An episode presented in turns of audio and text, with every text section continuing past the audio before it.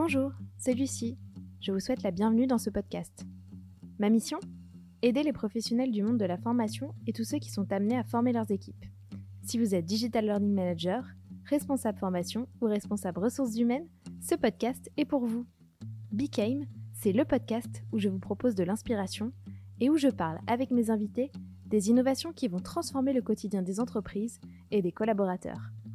Car passer à l'action et développer son apprentissage, ça dépend de chacun. Retrouvez ici toutes les discussions et les échanges passionnants que j'ai eus avec des experts du monde RH et de la formation professionnelle. Aujourd'hui, je reçois Carole David. Carole est une touche à tout. Psychologue sociale de formation, elle a débuté sa carrière dans les équipes RH et recrutement chez Louis Vuitton pour les métiers industriels et logistiques. Elle a ensuite fait un pas de côté pour travailler côté conseil au sein de l'étincelle RH une petite structure orientant ses clients dans les choix stratégiques RH. Très curieuse et toujours à l'affût de nouvelles approches pour faire bouger les choses, Carole s'intéresse à la transposition des méthodes UX dans le recrutement et la pratique no code. Aujourd'hui, elle est indépendante et aide ses clients à améliorer l'expérience candidat qu'ils proposent en apportant des regards alternatifs. Alors sans plus attendre, place à ma conversation avec Carole. Eh ben, bonjour Carole. Salut Lucie. On va parler de, plein de choses toutes les deux. Je pense que ça va être très intéressant. Et, on va commencer tout de suite. Et du coup, je vais te demander si tu peux te, présenter en quelques phrases, nous dire un peu qui tu es et, ce que tu fais aujourd'hui. Bien sûr. Alors, je suis Carole David. J'ai 37 ans aujourd'hui. Je suis originaire de Nantes et j'ai une formation initiale en psychologie sociale qui m'a amenée à travailler dans les ressources humaines et le recrutement pendant à peu près une douzaine d'années. Euh, j'ai d'abord passé six ans chez Louis Vuitton. Euh, sur un atelier de production euh, en Vendée initialement, qui faisait un peu plus de 600 personnes à l'époque. Et puis, après deux ans sur ce site industriel, j'ai évolué au siège à Paris, toujours sur des thématiques industrielles et logistiques, mais plutôt dans une équipe RH corporate qui travaillait pour ces différentes fonctions, que ce soit au siège et, en atelier. Et donc là, j'ai eu une fonction plutôt recrutement et développement RH, ce qui m'a amené finalement chez Louis Vuitton donc à passer à un peu plus de six ans et ensuite à faire un gros pas de côté en revenant à, Nantes et en rejoignant une toute petite structure à l'époque, j'étais la cinquième, donc l'étincelle RH, qui est un cabinet de, de conseil en RH et en recrutement, et qui m'a permis de revenir à, on va dire, à mon cœur de, formation de la psychologie sociale, avec un rôle qui petit à petit a évolué vers euh, une fonction d'expérimentation et d'innovation, parce que j'avais ce goût pour aller faire de la veille, aller m'inspirer d'autres d'autres métiers, d'autres secteurs d'activité pour réinventer la manière de, faire du recrutement et notamment pour euh, renouveler la manière dont on peut communiquer euh, autour des, offres d'emploi et euh, la manière dont on peut évaluer aussi les profils qui arrivent. Et il me semble qu'aujourd'hui, tu as même choisi un autre chemin puisque tu t'es lancée en tant qu'indépendante. Voilà. Et donc, bah, de nouveau, six ans au sein de, au sein de l'étincelle et puis l'envie d'aller encore plus loin dans les explorations, dans les expérimentations, aussi une petite envie euh, d'indépendance et de voir si j'étais capable aussi à titre individuel d'aller euh, créer de la valeur. Donc j'ai pris mon indépendance fin 2020 euh, avec l'idée de, de, construire un projet au fur et à mesure des itérations sans forcément avoir d'idées précises. Et ça m'a amené à aller explorer les thématiques du no-code, donc les outils qui permettent de créer des applications, des sites internet sans forcément avoir de, de compétences en développement informatique en me disant que quel que soit le projet que j'allais faire, ça allait me rendre autonome dans la création de ces, ces outils-là. Je me suis un peu passionnée pour, pour cette communauté au-delà de, de ma pratique pure que j'ai pas poussée forcément très loin, mais par contre, les discussions au sein de cette communauté m'ont amené à, y passer beaucoup de temps, à rentrer au conseil d'administration de l'association de Code France et à essayer de, de, porter des messages, à militer pour des questions de diversité euh, et, d'inclusion. Et en parallèle, j'ai exploré aussi euh, beaucoup les thématiques du design, de l'expérience client, de l'expérience utilisateur, pour aujourd'hui faire des ponts avec le recrutement. et en, voilà, en s'inspirant de, de, la recherche utilisateur pour aller essayer d'évaluer de, l'expérience candidat, l'expérience collaborateur et améliorer tout ça. Un parcours très très riche avec, avec plein de choses intéressantes dedans. Qui, qui, me donne des milliers d'autres idées de questions en plus, mais on va commencer par le début. Est-ce que je peux juste te redemander de, bah, définir un peu ce qu'est la psychologie sociale pour toi et, euh, et quel, euh, quel, pont tu as fait avec le recrutement en fait? Comment tu as, mêlé ces deux domaines et tu t'en es servi euh, dans tes, dans tes expériences en début de, début de carrière ou même aujourd'hui? Oui, bien sûr. alors, la psychologie sociale, euh, j'ai défini souvent, alors de façon un peu caricaturale, mais pour que ça parle entre la psychologie dite clinique, qui va s'intéresser aux individus, aux pathologies, mais vraiment de façon individuelle, et puis la sociologie qui va s'intéresser plutôt à une vision méta, à des grands groupes. Et, la psychologie sociale va s'inscrire un peu en à l'intersection avec l'idée de se préoccuper des personnes, de leur comportement, de la manière dont elles prennent leurs décisions, mais en ayant conscience qu'elles interagissent avec un groupe plus grand qu'eux, euh, et que du coup, ça peut avoir une influence. Donc, dans le domaine du, euh, recrutement ou du travail en général, euh, ça permet d'avoir une vision qui est plus systémique et qui permet de se dire que c'est pas juste une personne, une personnalité, c'est des interactions entre cette personne-là et son groupe euh, d'appartenance euh, qui va générer tel ou tel comportement et prendre du recul du coup par rapport à, la manière dont on va euh, évaluer ces personnes-là. Parce que une personne qui a connu un, succès dans un environnement, eh bien c'est pas juste une question de, de compétences ou de talent individuel, mais c'est une question de contexte euh, du fait d'avoir interagi avec des personnes qui lui ont permis ça. Euh, il y a aussi des questions de chance euh, parfois.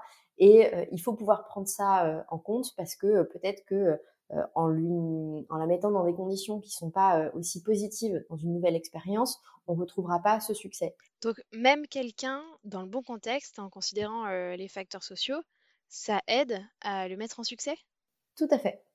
Et à l'inverse, quelqu'un qui n'aurait euh, pas fait euh, la bonne école, euh, quelqu'un qui aurait eu pour tout un tas de raisons des difficultés, un échec, un burn-out dans un contexte, peut tout à fait voilà s'épanouir et trouver davantage de succès dans un autre contexte pour peu qu'on lui donne des conditions qui sont plus favorables à sa manière de fonctionner, à sa personnalité, etc. Donc euh, voilà, moi c'est ça que j'aime bien dans, la psychologie sociale, c'est qu'il y a une dimension euh, euh, systémique et qui pousse toujours à se poser des questions et à relativiser l'importance de, caractéristiques purement individuelles et à aussi questionner la, notion de contexte. En fait, ça me, ça me pousse aussi à réfléchir un peu au triptyque psychologie sociale, recrutement, formation. C'est vrai qu'on lit pas forcément toujours la psychologie sociale à la formation, mais quand je t'entends en parler, en fait, je me dis qu'il y a des vraies clés aussi de compréhension, de posture, de développement des compétences, de développement d'épanouissement professionnel à travers la psychologie sociale. Et c'est pas un pan qu'on explore encore énormément. Alors toi, je sais que tu as pu justement peut-être créer ce lien-là, notamment quand tu nous parlais de ton expérience peut-être chez l'étincelle, où tu as mis en place d'autres façons de recruter. Est-ce que tu peux nous expliquer un petit peu dans quelle, dans quelle mouvance tu ce que tu as mis en place, comment tu as fait en fait pour pousser un peu bah, cette structure, ce cadre recrutement et expérimenter plus en développant des outils? Mmh. Alors c'est parti d'une curiosité personnelle, c'est-à-dire que assez naturellement j'ai tendance à aller voilà, euh, m'inspirer, m'abreuver de, plein de choses. Euh, et d'ailleurs, c'est là où, ça rejoint la notion de, de, tout dépend le contexte dans lequel on est. C'est-à-dire que je pense que d'une certaine manière, j'ai pu considérer ça à un moment euh, comme euh, voilà, une manière de, de papillonner, de, perdre du temps euh, à aller euh, grappiller des informations, à aller échanger avec des gens qui ne m'apportait pas un, on va dire un retour sur investissement euh, immédiat dans mon travail. Et c'est au fur et à mesure euh, des années que finalement euh, ce terreau a permis de se transformer en quelque chose de voilà de, de, de, dire d'efficace ou en tout cas d'intéressant pour la structure et parce que Anne, qui dirigeait l'étincelle, a considéré que c'était quelque chose de, positif. Donc cette caractéristique, je pense que dans certains environnements, ça serait voilà pas perçu de façon très positive. Je pourrais être tout à fait contrainte euh, et finalement, euh, voilà, ça serait des conséquences négatives. Et dans un environnement favorable, comme a été celui de, de l'étincelle RH, bah, finalement, ça a euh, à la fois permis pour moi de me, de me développer, de m'épanouir et de creuser ce, on va dire, cette compétence naturelle pour encore plus la développer, et en plus d'avoir des retombées positives sur, sur l'organisation.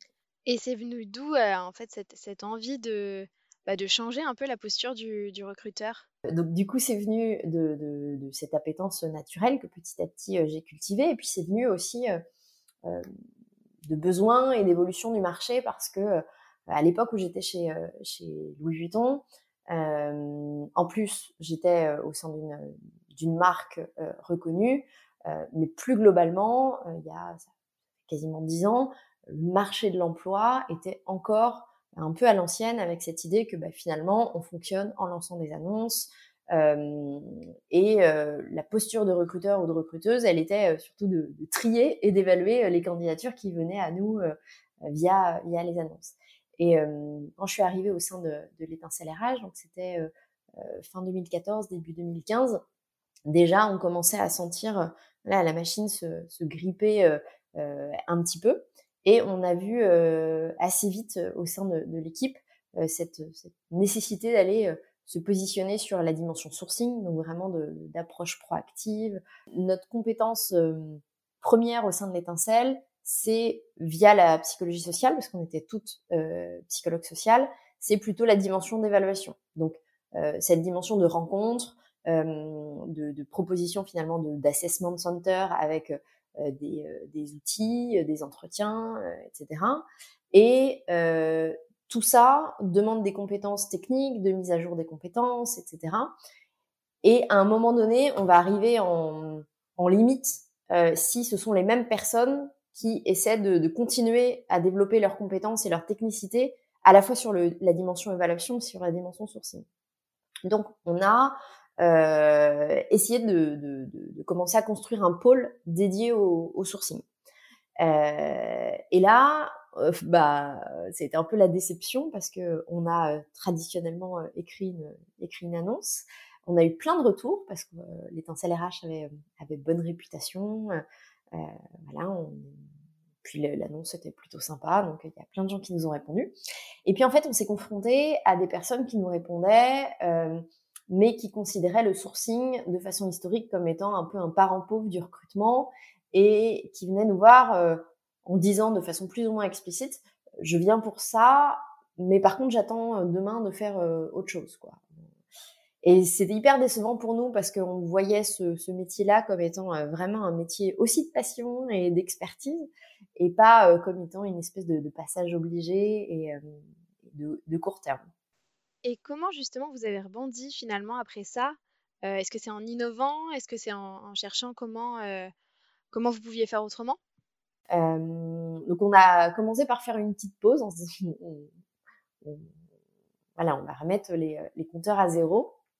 Et euh, à cette époque-là, j'ai commencé un petit peu plus à aller me, euh, me comment dire, me, me mettre dans des réseaux, euh, à participer à des, euh, à des événements. Euh, il y avait une, euh, un organisme aujourd'hui qui s'appelle l'école du recrutement, qui s'appelait Link Humans à, à, une époque, qui organisait des événements en région. Donc je suis allée à un de ces événements qui s'appelait la, la Trou conférence, donc aujourd'hui la non-conférence du recrutement, dans lequel il y a plein de recruteurs qui, qui échangent. Et il y avait une thématique qui était justement sur la, la, perception euh, négative du recrutement au sein des RH euh, de façon générale. Et là, j'ai partagé euh, une remarque, presque un, un, cri du cœur, en me disant mais je comprends pas ça parce que recruter, c'est changer des vies. Euh, parce que c'est pas au sens où on a un super un super pouvoir et et ouais et qu'on est, est, plein de plein de pouvoir. C'est surtout un truc d'humilité, c'est que bah, quand on discute avec des gens qui plus est, en approche directe, on va aller chercher des gens qui n'ont peut-être pas du tout envisagé de, de, changer de job, parfois on les fait déménager, on fait déménager une famille entière. accueillir quelqu'un dans une équipe, c'est pas rien. Enfin, créer des relations avec des nouveaux collègues, etc. Et bah, nous, on, on, venait de le vivre. C'est quelque chose. Enfin, on a une grosse responsabilité en tant que en tant que recruteur. Donc c'est vraiment pas rien. Et à la fois c'est grisant et et en même temps, faut avoir conscience conscience de ça. Et en fait, cette remarque de recruter, c'est changer des vies. Je, je, je m'y attendais pas. Elle a eu un écho euh, incroyable. Euh, et euh, elle a été reprise par plein plein de gens sur LinkedIn, etc. Et, euh, et là, je me suis dit, mais en fait, euh, cette vision que nous, on a de la, la, perception positive du recrutement, de la perception positive du sourcing, en fait, elle est partagée. C'est juste que on n'a pas touché les bonnes personnes, mais elles existent. Et euh, ça a été le point de départ pour repenser encore notre approche euh, recrutement. Donc euh, là, je me suis dit, il faut que j'aille toucher les bonnes personnes. Donc j'ai sourcé des, des profils passionnés de sourcing, notamment sur LinkedIn, via des groupes de discussion, etc. Et je les ai approchés avec un avatar Gmail, donc qui s'appelait Chloé, en leur disant je suis Chloé, mais en fait je suis pas Chloé. par contre, je peux vous faire un jeu de piste pour voilà, vous puissiez me, me, retrouver. Et alors là, ça a été le bingo. Euh, j'ai eu euh, un taux de retour de 100%, euh, y compris de personnes euh, qui n'avaient pas du tout l'intention de, de, bouger, mais qui avaient juste envie de faire le jeu de piste. Et donc j'avais pu trouver le, le, truc qui faisait vibrer la corde sensible de ces profils-là. Et ça nous a permis de recruter deux profils d'experts en sourcing via, via cette méthodologie. Mais ça avait euh, on va dire, une durée limitée parce que cette approche anonyme, bah, au bout d'un moment, c'est su au sein de la communauté. Donc euh, voilà, c'était plus anonyme. Et puis on en arrivait aussi à, un point de limite aussi de se dire, mais là, on est en train de recruter que des profils experts. Euh, quand même, l'idée d'aller chercher des profils atypiques qui puissent nous aider à réinventer notre métier est important pour nous. Comment on peut faire? Et donc, on a une, une V4 de notre, notre approche en recrutement en se disant, euh, Là, on a pu aller chercher des personnes passionnées du sourcing parce qu'ils le pratiquaient et qu'ils étaient dans les groupes de discussion. Mais finalement, cette corde sensible, peut-être qu'on peut la trouver chez des personnes qui ne savent pas qu'ils l'ont. L'ont. Et donc, euh, j'ai monté euh, ce qu'on appelle un sourcing game. Donc, euh, c'est un, petit jeu en ligne via un questionnaire qui est accessible, enfin, qui est toujours accessible sur le site de l'étincelle RH, puisque c'est toujours le vecteur de recrutement principal de, du cabinet. Euh, qui permettait à des personnes euh, qui venaient d'environnements complètement différents de répondre à ces différentes questions, d'aller chercher des informations sur Internet, sur les différentes personnes de, de l'équipe, et finalement de se mettre en situation et euh, de, à la fois de démontrer des aptitudes. Donc pour nous, on était capable de dire que même sans avoir pratiqué le sourcing, ils, ils étaient capables, il ou elle était capable d'aller chercher des informations et du coup de, de, faire ce parallèle en termes de, compétences potentielles et eux et elles-mêmes de se mettre en situation pour savoir si c'était quelque chose qui leur plaisait, qui les grisait et, euh, dans lequel euh, il et elle s'éclataient.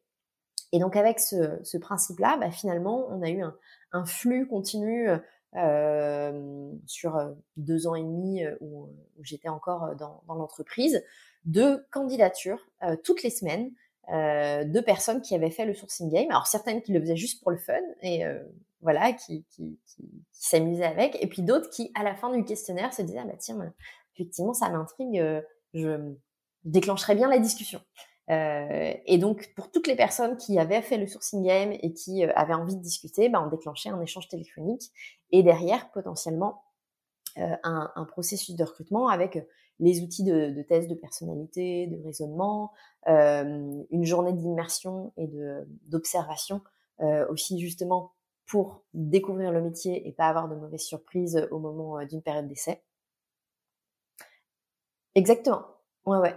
Et donc, bah, on a des personnes qui ont dit non à la fin de, la journée d'immersion en se disant, bah, en fait, j'étais hyper enthousiaste d'échanger avec vous, de faire le sourcing game et, je serais tentée de, de, dire oui, mais la journée m'a permis de comprendre que, bah, malgré tout, euh, je sais pas, euh, la relation téléphonique avec les candidats ou euh, le fait de passer du temps sur le logiciel de, de gestion des candidatures, c'est un truc qui ne va pas.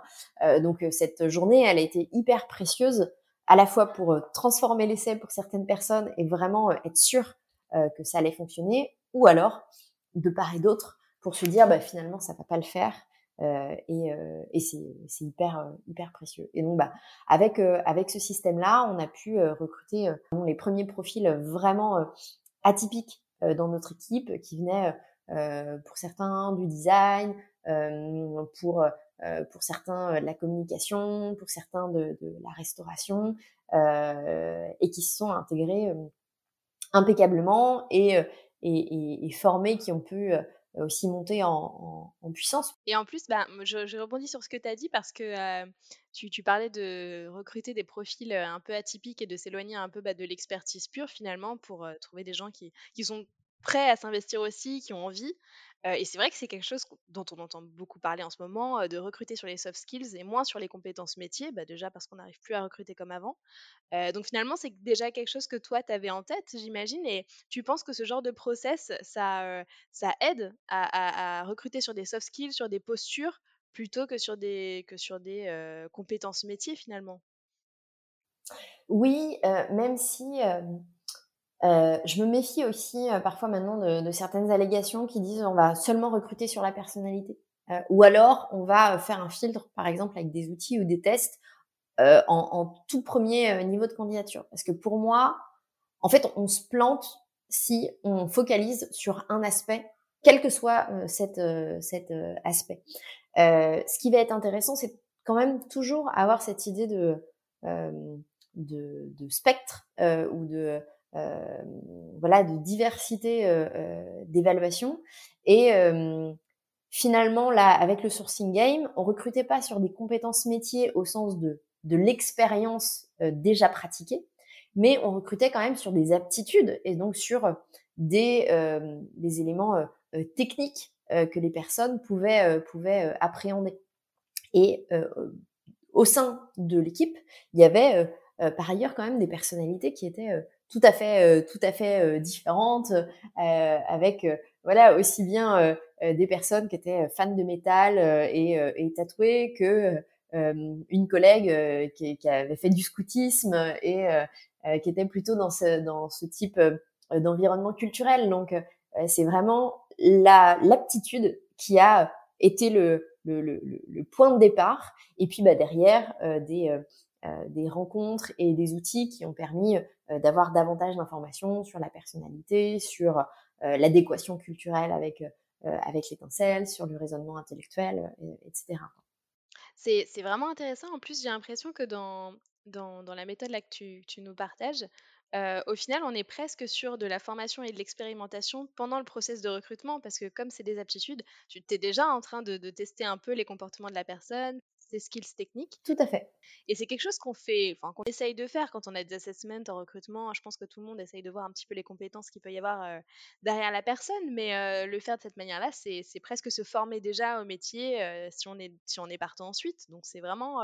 Ouais. En tout cas, il y a vraiment une notion de de mise en situation et de confrontation, j'allais dire presque presque physique à, à ce à ce métier et et en fait, là, euh, comment dire, on l'a mis en œuvre pour, euh, pour des métiers du sourcing ou du recrutement parce que initialement, on l'a mis en place vraiment pour recruter euh, des, des, sourceurs et des, et des sourceuses, mais euh, derrière, on l'a utilisé comme filtre préalable à tous nos recrutements parce qu'en fait, on s'est rendu compte que au-delà de l'expertise de pratiquer le sourcing, en fait, ce qui était important d'un point de vue culturel au sein de l'équipe, c'était de considérer que le sourcing était quelque chose de stratégique. Euh, et justement pas de, le dévaloriser comme ça peut être le cas dans, dans d'autres structures. Donc en fait, l'idée que tout le monde passait par cette euh, par ce test-là euh, permettait de s'assurer que bah, même les personnes qui allaient être plutôt dans des fonctions d'évaluation se donnaient la peine, faisaient l'effort de le faire et, et accordaient de l'importance. Mais euh, finalement, euh, je suis assez convaincue euh, qu'avec un peu de réflexion, on peut trouver pour quasiment tous les métiers une manière de tester ça. Et moi, je l'ai connu sur des fonctions euh, très très opérationnelles chez Louis Vuitton, puisque à l'époque, sur site industriel, le recrutement des maroquiniers et des maroquinières se faisait par des tests d'aptitude. Donc il y avait des outils de raisonnement, de raisonnement logique, mais aussi des tests techniques qui n'étaient pas de allez-y montrez-nous comment vous montez un sac, mais des on va dire des, des, sous-opérations de, du travail du, du cuir ou, de la toile qui permettaient avec des choses simples euh, de voir la dextérité et la manière dont les personnes euh, voilà s'y mettaient et, et euh, appréciaient ou pas être dans cette dans cette posture là.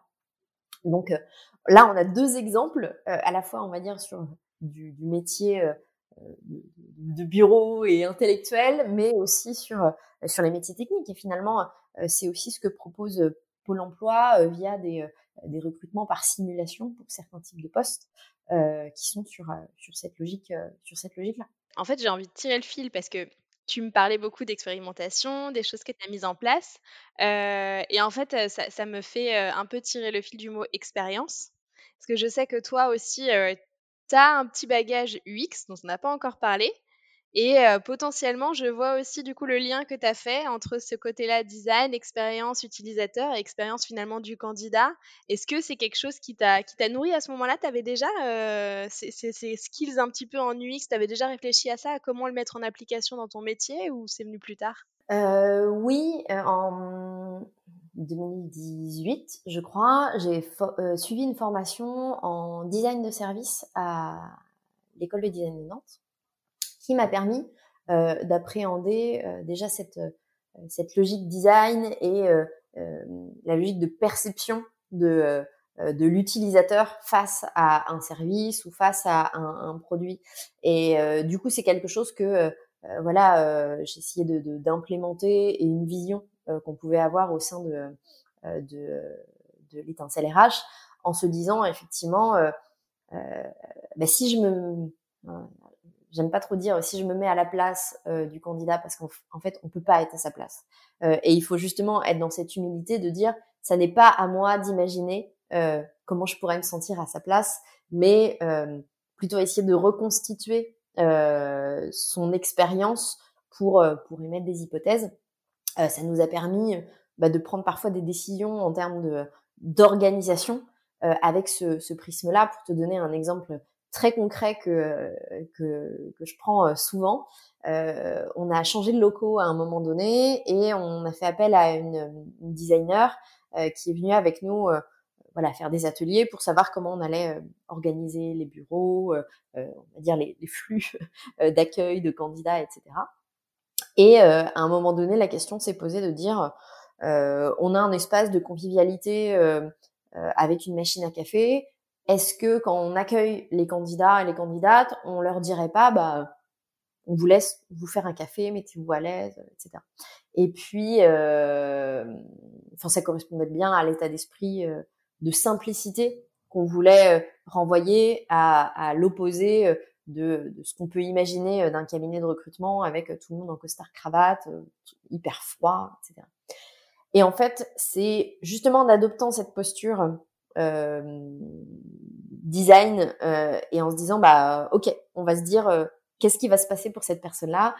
Elle arrive, peut-être qu'elle a galéré à se garer, elle était dans les bouchons, ça a renforcé son stress de déjà du, de la rencontre en, tant que telle, elle sait pas à quelle sauce ça va être mangée. Et là, on lui dit, bah, c'est à toi de te faire ton, ton café. la machine, elle tombe en panne une fois sur dix parce qu'il y a une dosette qui reste coincée. Et dans ces cas-là, euh, à qui est-ce qu'elle peut demander euh, euh, de l'aide? Est-ce qu'il va y avoir de l'eau dans la machine? En, fait, il y a tout un tas d'inconnus qui fait que en faisant, en faisant ce travail vraiment de, de, de, représentation de, de l'expérience, bah en fait, on est arrivé à se dire que c'était sans doute une fausse bonne idée euh, et que euh, proposer ça, euh, ça allait peut-être en fait augmenter le niveau de stress dans beaucoup de cas. Donc on est revenu finalement à un truc un peu traditionnel où on, accueillait la personne, on, lui faisait son café, etc. de même que tu vois, comme on était dans une logique d'assessment avec plusieurs outils plus un entretien, on s'est dit, bah, la personne, elle est là presque pour une demi-journée. Euh, passer une demi-journée dans une euh, dans un bureau, ça fait peut-être beaucoup. Euh, peut-être qu'on va faire en sorte de, que les entretiens et les outils ne se passent pas au, au même au même endroit. Et en fait, bah, là de même, tu vois, on s'est rendu compte que euh, bah, la personne, elle arrive, elle a forcément des documents. si on est en hiver, elle a un manteau, peut-être un parapluie, un sac. Elle va s'installer dans un dans un bureau. Et en fait, si on la change euh, pour faire plusieurs choses. À chaque fois, elle doit tout euh, tout remballer, tout se réinstaller, etc. Et, euh, et en fait, peut-être que quand on est en appréhension dans le cadre du recrutement, le fait d'être dans un espace qu'on s'approprie au fur et à mesure parce qu'on y passe du temps, bah, c'est peut-être plus rassurant que à chaque fois redécouvrir un, un, un nouvel endroit. Donc, ça permet pas d'avoir des réponses et des certitudes sur euh, ce que vont apprécier ou pas euh, euh, les, les, cibles auxquelles on s'adresse, parce que là on parle de candidats, mais ça pourrait être des collaborateurs, ça peut être des clients, ça peut être des, des, utilisateurs de produits numériques. Mais ça permet de se poser des questions et surtout de se décentrer de moi à la place de j'aimerais que, qui parfois fait prendre des, euh, des mauvaises décisions. Donc effectivement cette réflexion là, on l'avait déjà.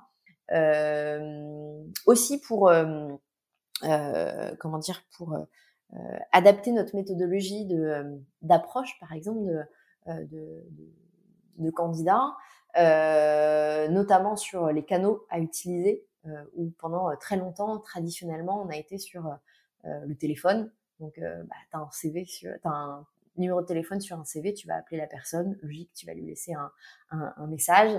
Euh, et là encore, c'est en, cartographiant euh, l'impact de ça que tu te rends compte que bah, si tu laisses un message, en fait, la plupart du temps, euh, euh, donc la personne, elle te répond pas euh, directement, donc tu laisses un message.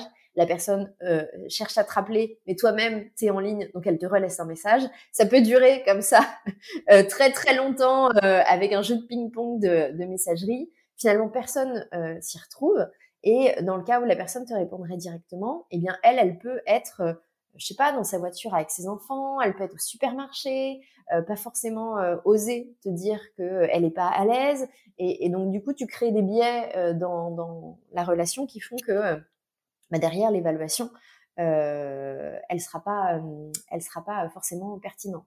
Et donc, de cette logique-là, bah, on en est venu à se dire, bah, est-ce qu'on envoie, je sais pas, un, un mail plutôt Ok, pourquoi pas, mais euh, faisons l'exercice de euh, regarder euh, les boîtes mail des uns et des autres. Bah moi j'ai 40 messages non lus et peut-être que ce message-là va être va être dedans. Je vais l'ouvrir, du coup il va disparaître des non lus et je l'oublierai. et finalement encore une fois de d'itération en itération, on est venu à se dire que bah, l'utilisation du SMS, elle pouvait être testée et que bah, finalement, en termes de feedback des candidats, euh, là où on pensait peut-être que ça serait euh, euh, voilà, perçu comme quelque chose d'intrusif, en fait, la plupart des candidats ont adoré parce que ça leur permettait d'avoir une, voilà, une communication asynchrone, de choisir le moment où ils allaient euh, nous rappeler parce qu'on calait un, un rendez-vous, etc.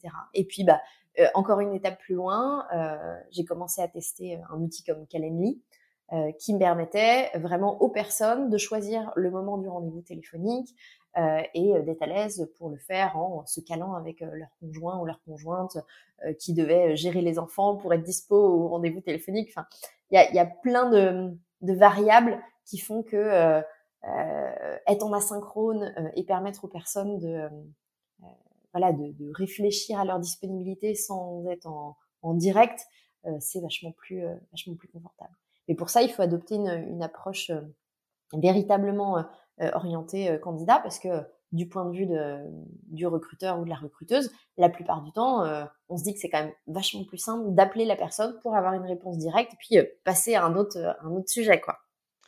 C'est, bah, du coup, c'est hyper intéressant de voir la mise en application concrète de, tous ces concepts-là qu'on raccroche pas forcément naturellement au recrutement ou donc, c'est vraiment intéressant de voir comment tu les as mis en place. Et, en fait, ça, me, ça me pousse à avoir envie de te poser la question, mais même dans ton propre développement de carrière à toi, en fait, j'ai l'impression que tu t'es saisi de plein de concepts dont tu étais curieuse et puis que tu as essayé, bah voilà, c'est un peu le, le, Carole tente, tente des trucs, j'aime beaucoup la façon dont tu, dont qualifies tes expériences aussi. Mais, et alors du coup, après, comment tu es arrivé au no-code après l'UX et c'était une manière, c'est un outil pour te libérer aussi, pour innover plus? Comment tu as choisi de te former là-dessus?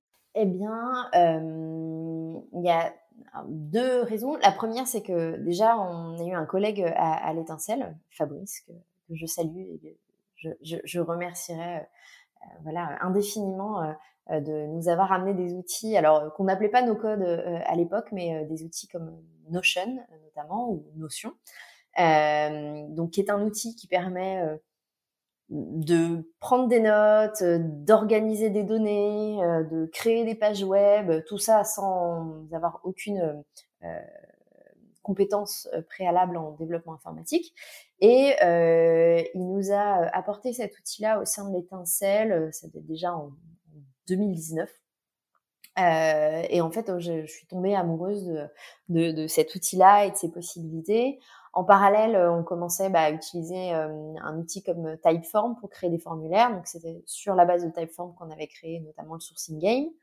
Euh, une, autre, une autre mission pour un, client qui cherchait à, à évaluer la, la, satisfaction de ses collaborateurs m'avait amené à, à développer un petit système avec euh, Typeform euh, à nouveau, mais aussi un outil comme Airtable qui est un outil de base de données. Et donc, euh, je connaissais un petit peu ces outils-là. j'ai un, voilà, un petit côté geek qui fait que j'avais toujours voilà, apprécié les, les, les, explorer et les utiliser. Et quand je suis devenue indépendante, je me suis dit, bah, c'est l'occasion d'avoir cette liberté d'aller me former pour déjà euh, on va dire, consolider les, compétences sur ces outils que j'avais euh, appréhendés, euh, on va dire, sur le tas. Et avec l'idée que, quel que soit le projet que j'allais mettre en œuvre, en fait, savoir moi-même potentiellement construire des pages web, construire une application, manipuler des formulaires, etc., ça allait forcément me, me servir ou en tout cas, ça me laissait ce champ des possibles euh, ouvert. Donc, j'ai suivi des formations euh, que je recommande auprès d'un organisme qui s'appelle Contournement. Euh, et de fil en aiguille, ils incitaient à aller sur un Slack, euh, qui est le Slack de No Code France, qui s'était créé quelques mois plus tôt, à peu près à l'époque du, du, confinement. Et donc, bah, je suis allée regarder un petit peu, moi-même mettre à la disposition mes connaissances de personnes qui posaient des questions. Et, euh, et puis, voilà, apprécier les échanges et en même temps commencer à avoir une espèce de petite dissonance parce que euh, de plus en plus au sein de cette communauté, j'entendais dire que le no-code c'est facile, euh, que tout le monde peut le faire et euh, ça me chagrinait un petit peu parce que euh, bah finalement dans les dans les experts, dans les figures d'expertise, dans les podcasts, dans les vidéos, les webinaires, euh, je voyais quand même essentiellement des hommes blancs, euh, à peu près euh, du, même âge, montrant que cette, ce, truc de tout le monde peut le faire et ça va générer automatiquement une espèce de, diversité incroyable dans, cet écosystème un peu IT. Euh, ben en fait, c'était pas vrai. Et donc j'ai commencé un peu à prendre, à la parole, euh, à me faire entendre, à avoir de, l'écho euh, et des personnes qui étaient tout à fait euh, intéressées par ces réflexions-là. Euh, et du coup, bah, passer forcément beaucoup de temps à, à échanger sur ces sujets-là dans, dans la communauté, là jusqu'à bah, la, la, la, proposition de rejoindre le conseil d'administration de, de, de l'association, d'animer le sujet un petit peu, notamment en, en relançant un canal non mixte au sein du, euh, du Slack. Donc on a un canal euh, dédié aux, femmes qui a permis bah, finalement de, de, à des femmes de d'oser prendre la parole sur ce canal-là, alors qu'on les avait pas forcément entendues sur euh, sur d'autres canaux publics. et puis là, en, en juin 2022, à l'occasion du Web Today, a partagé une, une étude euh, que j'ai fait justement sur l'outil Notion euh, pour essayer de comprendre pourquoi euh, sur cet outil-là, en revanche, on a une mixité qui est hyper développée avec des figures d'expertise qui sont aussi bien féminines que, que masculines, alors que sur les autres outils, on a globalement une représentation qui est pas plus importante en termes de, femmes que dans l'écosystème IT, donc on est entre 10 et 15% quoi. Ouais. Donc c'est c'est pas c'est pas pire, mais c'est pas forcément mieux.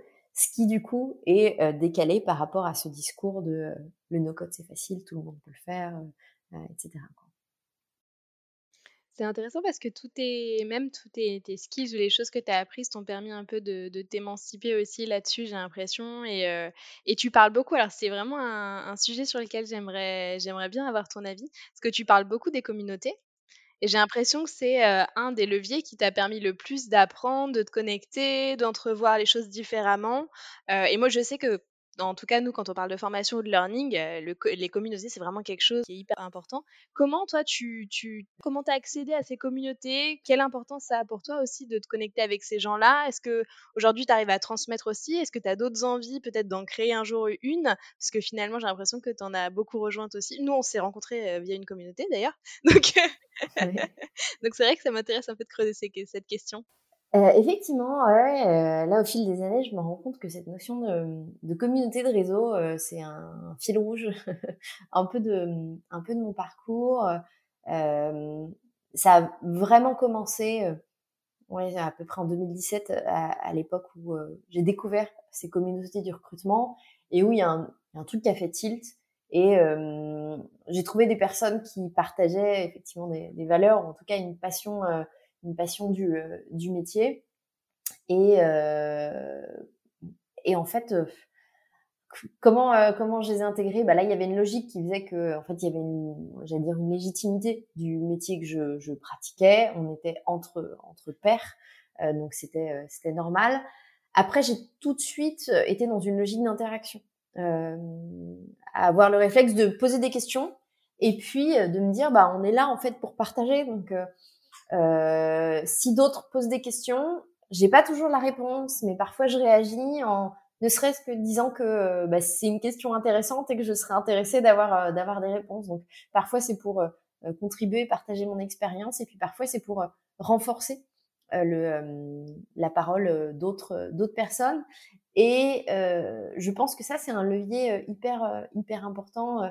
et d'ailleurs notamment une des euh, un des apprentissages que j'ai fait en, en, étudiant la communauté Notion, cette idée que euh, quand des personnes, notamment des, des, femmes ou en tout cas des personnes euh, qui ont un profil moins, moins visible, posent des questions, interagissent, c'est hyper important que de répondre, ou en tout cas de, de dire on a vu, ta question elle est légitime, ou en tout cas ta présence, rien que le fait que tu prennes la parole, c'est légitime en mettant même ne serait-ce qu'un emoji, euh, c'est un truc qui a une valeur euh, hyper euh, hyper importante. et donc ça, j'essaie de le faire autant que autant que possible.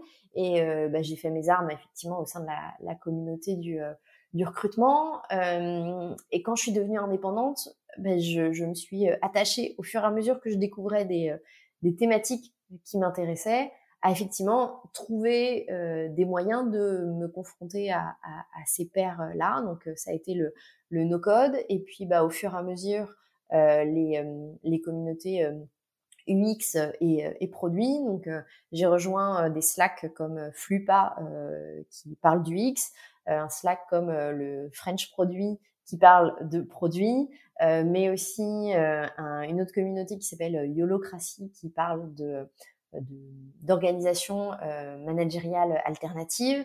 Euh, et euh, du coup, aujourd'hui, bah, j'ai, je sais pas, peut-être 10 Slack ouverts un petit peu en permanence, au sein desquels, effectivement, ma légitimité théorique est peut-être un petit peu différente, mais finalement, je trouve qu'à partir du moment où on est dans la contribution, euh, et qu'on n'est pas là pour promouvoir une activité ou faire du business, on est quand même globalement plutôt euh, plutôt bien bien accueilli. Et c'est effectivement un moyen de grandir euh, qui est euh, hyper euh, hyper puissant. Quoi. Et, et un, un, truc auquel je pense d'ailleurs avant de rentrer dans des Slack parce que comment dire on n'ose pas forcément et c'est tout à fait normal. Je trouve qu'aujourd'hui l'offre notamment en termes de podcast euh, c'est déjà un, premier moyen de mettre le pied dans une communauté parce que c'est pas forcément interagir mais c'est connaître les personnes dont on parle dans une communauté, connaître des parcours de, de, carrière qui permettent de faire des, des ponts avec soi-même, son propre parcours, ou en tout cas déjà d'avoir des, des, sujets de discussion et de, de connaissances qui permettent, dans un second temps, quand on intègre une communauté via des Slack ou quand on participe à des meet-up euh, ou à différents événements, en fait, d'avoir un, un, bagage culturel de cette communauté et euh, de pas euh, euh de pas euh, être complètement vierge en termes de capacité à discuter ou à, à rebondir sur des sujets. Donc vraiment, le conseil que je donne tout le temps, c'est abreuvez-vous d'articles et de podcasts notamment parce que ça permet de d'être vraiment sur des euh, des, échanges entre euh, différents humains tels qu'on pourrait euh, les avoir en écoutant quelqu'un qui est dans le bureau d'à côté, etc. Mm. C'est très intéressant. Du coup, j'imagine qu'un de tes conseils aussi pour grandir, pour faire grandir ses compétences et même pour questionner ses pratiques aussi, parce que des fois on a besoin de se remettre en question, c'est de se connecter et puis de, de, de, parler, d'essayer ah bah, d'échanger. Clairement. et bah, pour, pour la thématique du recrutement, je ne l'ai pas cité mais euh, c'est euh, Recruiters Kitchen qui est un, un, un Slack complètement ouvert en plus vraiment auquel j'incite depuis des années les recruteurs et, recruteuses à, à, à, se connecter. Sur les thématiques RH, il y en a un qui s'appelle aussi un vent nouveau depuis depuis quelques années, qui est un peu plus généraliste, mais vraiment c'est une, une, source, enfin une source, une ressource hyper hyper intéressante euh, d'autant plus quand on est dans des structures où euh, euh, on n'est pas sur forcément des fonctions, on a beaucoup de collègues de notre métier. donc là, on a une approche, on va dire, ouais, entre, entre pairs, qui, est, qui est hyper intéressante. Au même titre que, je pense, on, on, retrouve cet intérêt quand on est sur des formations inter-entreprises et où on retrouve des, bah, des gens qui partagent le même métier que nous, mais qui sont dans d'autres structures, d'autres contextes, et euh, qui nous font euh, euh, voilà, réagir, voir les, les choses sous un autre angle. Oui, il y a presque dans ces communautés un effet promo parce qu'on a accès aux mêmes ressources, on a tout le monde échange et du coup il y a une espèce de, de, cohésion et de solidarité induite par le fait d'être dans la même communauté qui est assez assez intéressante puis assez forte en fait au niveau au niveau apprentissage. Je pense que c'est un bon bon terrain de jeu. Ouais, absolument. C'est enfin c'est vraiment quelque chose de, de, très très précieux et D'autant plus maintenant qu'on est dans des logiques euh, euh, distancielles. Euh, je parle beaucoup de Slack euh, parce que, euh, voilà, moi aujourd'hui je suis à Nantes. Alors au niveau de la communauté du recrutement, j'étais très très active au niveau national. Je participais aussi à des événements physiques à, à, à Paris, tant en animation qu'en qu'en participation. Mais sur toutes les autres communautés que j'ai intégrées depuis, l'effet confinement a permis je pense, de mettre un, un, un focus encore plus fort sur euh, l'activité euh, ouais, Slack plutôt que des meet-up ou des événements physiques, même si ça revient, et a ouvert encore plus la possibilité bah, pour des, des, profils de province de, de participer activement et d'être reconnus euh, dans ces communautés sans forcément euh, être présent euh, physiquement. Et, et ça, c'est un truc vraiment que, qui me semble être, être nouveau c'est vrai qu'il y a même cette idée un peu, euh, euh, au-delà de l'apprentissage, de euh, bah, presque de personal branding et de se dire je, montre aussi que je fais partie d'une communauté qui a, une, qui, a une, expertise et je suis dans cet environnement-là, donc je suis légitime aussi. Il y a une espèce de, de façon aussi d'essayer de, je pense, de prendre confiance, d'oser, d'innover de, via, via ces personnes-là qui est, qui est hyper intéressante. Ouais, c'est vrai. Ouais. Et puis en effet, euh, un, un, effet rebond, euh, c'est-à-dire que, bah, en fait, en étant présent, euh, euh, par exemple sur le Slack, et ben on va entendre parler d'un événement et du coup on va être sollicité pour euh, justement animer un sujet à, à, cet événement-là, qui derrière va permettre d'être vu sur un autre sujet, d'être invité à un podcast.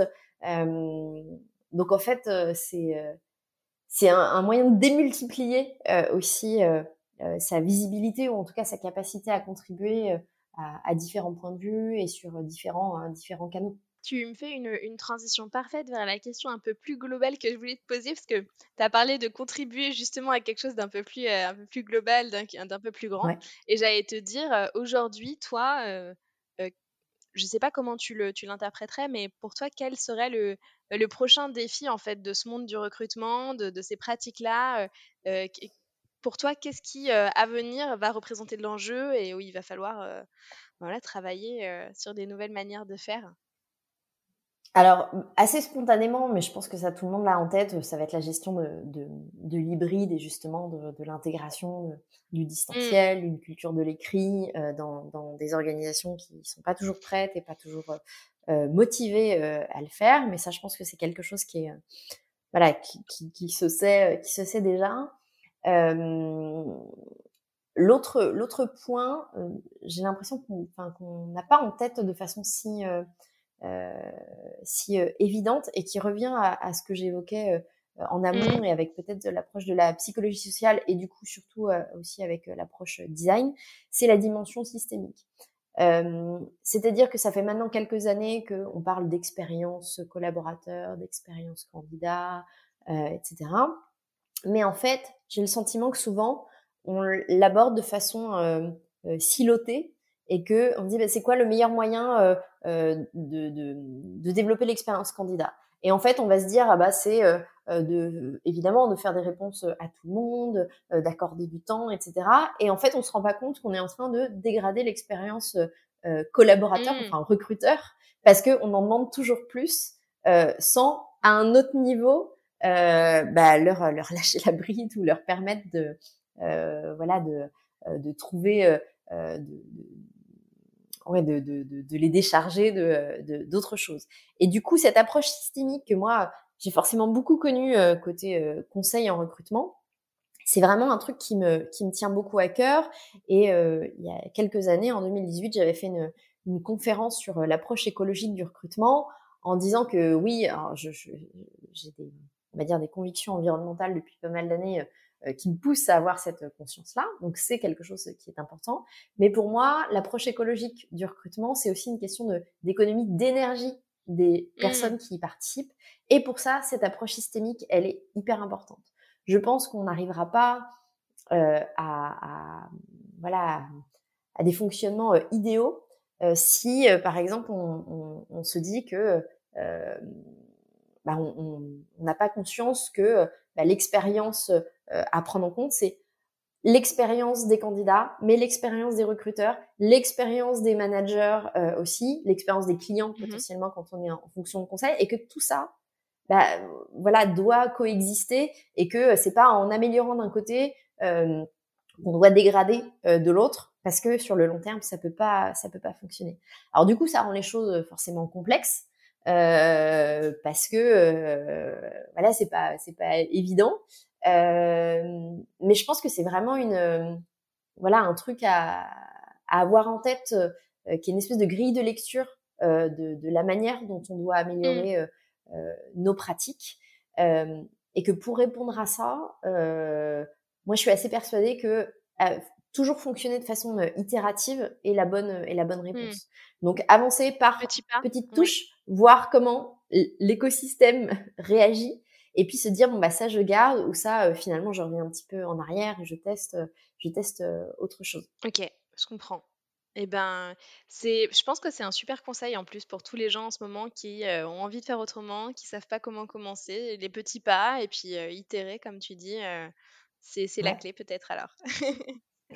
et puis bah on arrive à la fin de notre conversation. je vais te poser la dernière question que, que j'avais pour toi, pas des moindres. la question c'est Aujourd'hui, si tu avais une baguette magique et que tu pouvais changer quelque chose autour de toi, qu'est-ce que ce serait dans ton monde professionnel, euh, dans ton écosystème?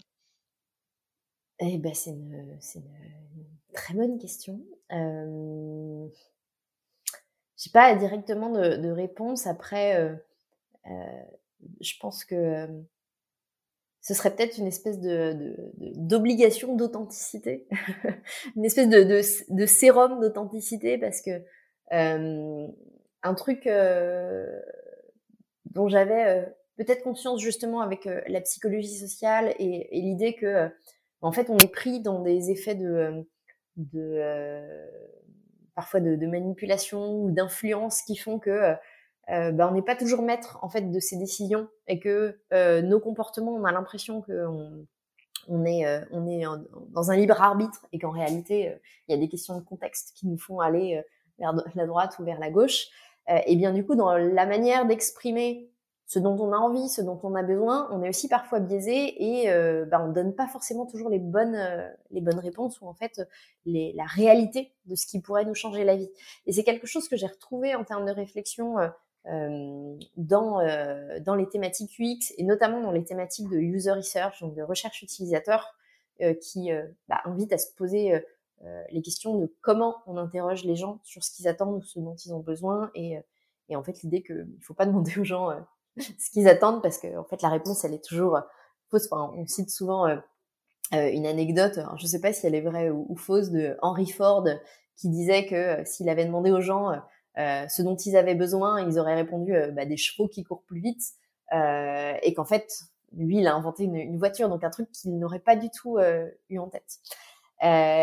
Et donc en fait de cette problématique là, euh, si j'avais une baguette magique, bah, ce serait ouais cette cette authenticité ou cette capacité pour les gens à exprimer euh, de façon euh, brute radicale la réalité de de leurs besoins parce que je pense qu'aujourd'hui il y a beaucoup beaucoup de, de déceptions ou, ou d'échecs notamment dans le recrutement qui sont issus de de décalage de perception, de choses qu'on a dit sur l'entreprise qui sont pas forcément une réalité euh, et donc, euh, bah, les gens euh, le découvrent ou de fantasmes qu'on se fait de qui on est en tant qu'entreprise ou qui on voudrait être, mais en fait qui on est dans la réalité. et très souvent, enfin, j'ai changé avec avec des, des, gens de, de, mon écosystème il y a pas longtemps en disant à quel point en fait il y a des, des entreprises qui se voient comme modernes, euh, comme euh, voilà ayant des pratiques managériales hyper innovantes et en fait on se rend compte qu'elles sont hyper old school sur certains points. Et en fait c'est pas grave. C'est pas grave à partir du moment où elles se présentent dans la réalité et que les personnes qui font les choix de les rejoindre, parce qu'en en fait il y a, toujours des personnes qui voudront fonctionner euh, comme ça, que ça rassurera en fait, elles savent où elles mettent, euh, où elles mettent les pieds. Donc, euh, effectivement, ce sérum d'authenticité ou cette idée de, pouvoir exprimer ses besoins et ses attentes de façon, de façon brute, je pense, réglerait pas mal de, choses. Ah, c'est vraiment intéressant. C'est une, c'est une très belle conclusion, je trouve. Euh, merci beaucoup Carole d'être venue, euh, parler avec moi de, bah, de toutes ces problématiques qui t'animent. Merci pour, euh, pour ton partage d'expérience aussi C'est un plaisir. et je te dis à bientôt. À bientôt. Merci d'avoir suivi cette conversation. Vous trouverez toutes les ressources dans la page de description de l'épisode. Si cet épisode vous a plu, n'hésitez pas à le commenter sur les réseaux sociaux, à lui attribuer 5 étoiles sur la plateforme d'écoute ou à le partager autour de vous. À très vite pour le prochain épisode.